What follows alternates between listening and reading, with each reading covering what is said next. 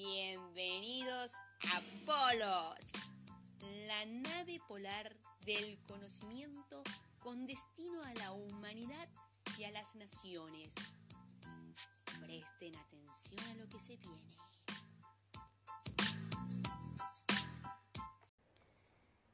Hoy es el Día Mundial del Pingüino. ¿Por qué los 25 de abril? Porque según la base científica McMurdo, en el Polo Sur, en Antártida, lógicamente, ha analizado que todos los 25 de abril es el momento en que los pingüinos Adelia dejan el continente antártico. Existen tres especies de pingüino que se pueden ubicar en Antártida. El Adelia, el emperador y el barbijo. El barbijo también a veces se lo puede observar en algunas islas subantárticas.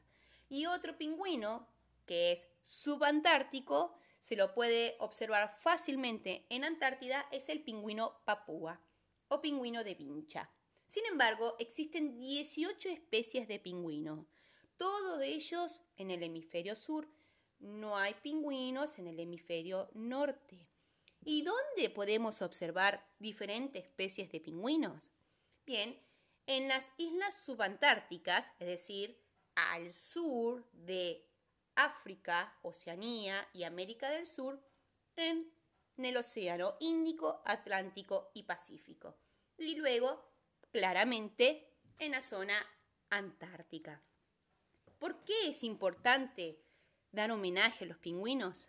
Porque los pingüinos son indicadores de referencia sobre el estado de su hábitat, son considerados embajadores a la hora de destacar la importancia del océano y sus recursos y para analizar los efectos del cambio climático y la degradación de sus lugares de reproducción. Gracias a las rutas de los pingüinos, su alimentación y su ubicación geográfica, se pueden analizar los efectos del cambio climático.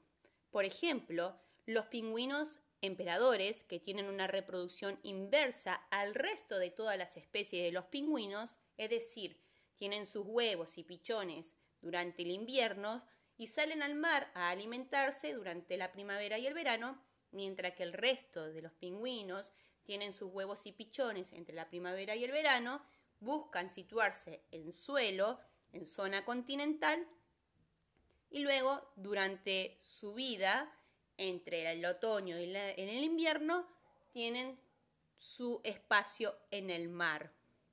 De esta manera, esta información que ellos traen en la zona antártica y subantártica entre el océano y el continente antártico es una fuente de información clave a la hora de entender los comportamientos y recursos que tiene el océano, la atmósfera y el polo sur.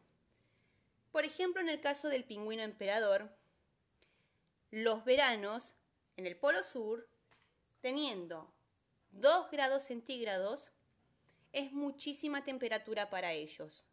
Ellos quedan en un estado de latencia y necesitan ir contra reloj en cuanto a la alimentación de sus pichones. Entonces, si el calentamiento global cada vez impacta más la zona antártica, claramente la zona de reproducción de los pingüinos y su hábitat se verá afectado. Sin embargo, yo quiero compartir con ustedes algunos sonidos que este podcast nos puede permitir, ya que muchas personas puede que no tengan la oportunidad de escuchar un pingüino in situ o tal vez tengan simplemente la curiosidad de poder escucharlo. Por ejemplo, el pingüino barbijo, que es un pingüino antártico, tiene este sonido.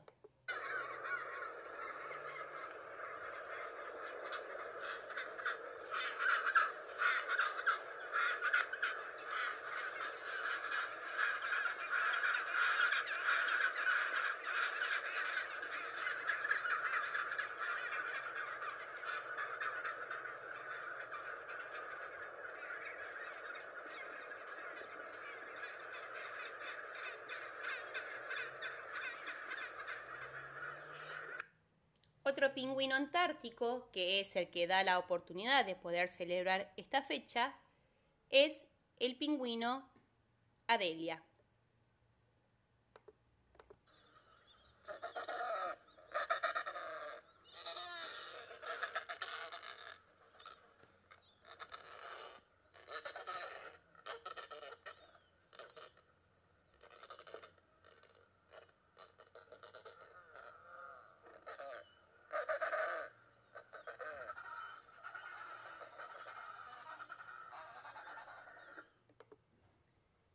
El pingüino que fácilmente se lo puede observar en algunas islas subantárticas del Atlántico Sur o en la península antártica es el pingüino papúa de vincha.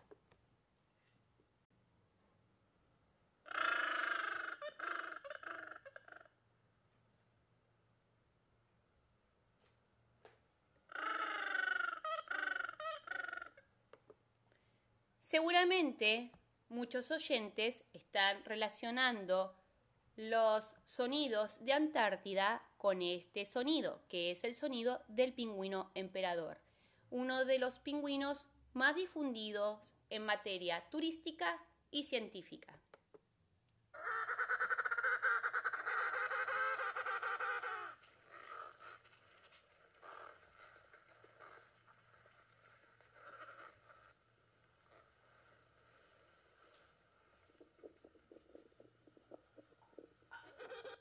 El pingüino emperador es el único pingüino que vive en el Polo Sur y es en el lugar donde tienen sus pichones. Este es el sonido de sus guarderías.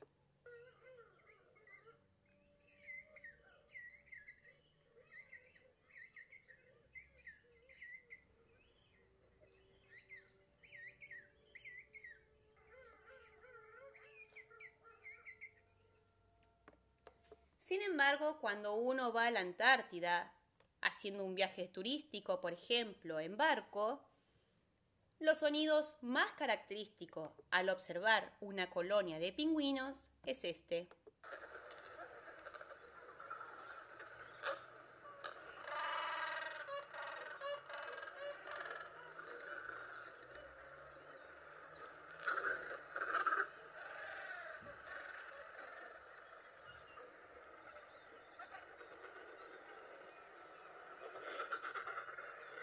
Los viajes a la Antártida de forma turística se realizan de noviembre a marzo. El 90% de los viajes se hacen desde Ushuaia, al sur de Argentina, hacia la península antártica y las islas Shetland del sur. En ese sector es muy fácil de ver el pingüino barbijo, el pingüino papúa y el pingüino adelia. Para poder observar el pingüino emperador, como ellos tienen un, sistema de reproducción inverso al del resto de las especies de pingüinos, son viajes especiales que solamente se realizan las últimas semanas de octubre y las primeras semanas de noviembre. Se va en barco hacia el sector antártico y luego se dirigen hacia la zona de los pingüinos de emperadores siguiendo su marcha en helicóptero son viajes especiales solamente para poder ver el pingüino emperador y solamente en esas fechas. Los viajes a la Antártida se pueden realizar de forma turística o uno tendría que ser científico, contar con un programa de investigación antártico y tener el aval del protocolo de protección ambiental bajo la regulación del sistema del Tratado Antártico. Los pingüinos son muy importantes para poder estudiar los cambios climáticos que estamos viviendo en nuestro planeta Tierra. Por ello, un homenaje a estas fabulosas aves del hemisferio sur.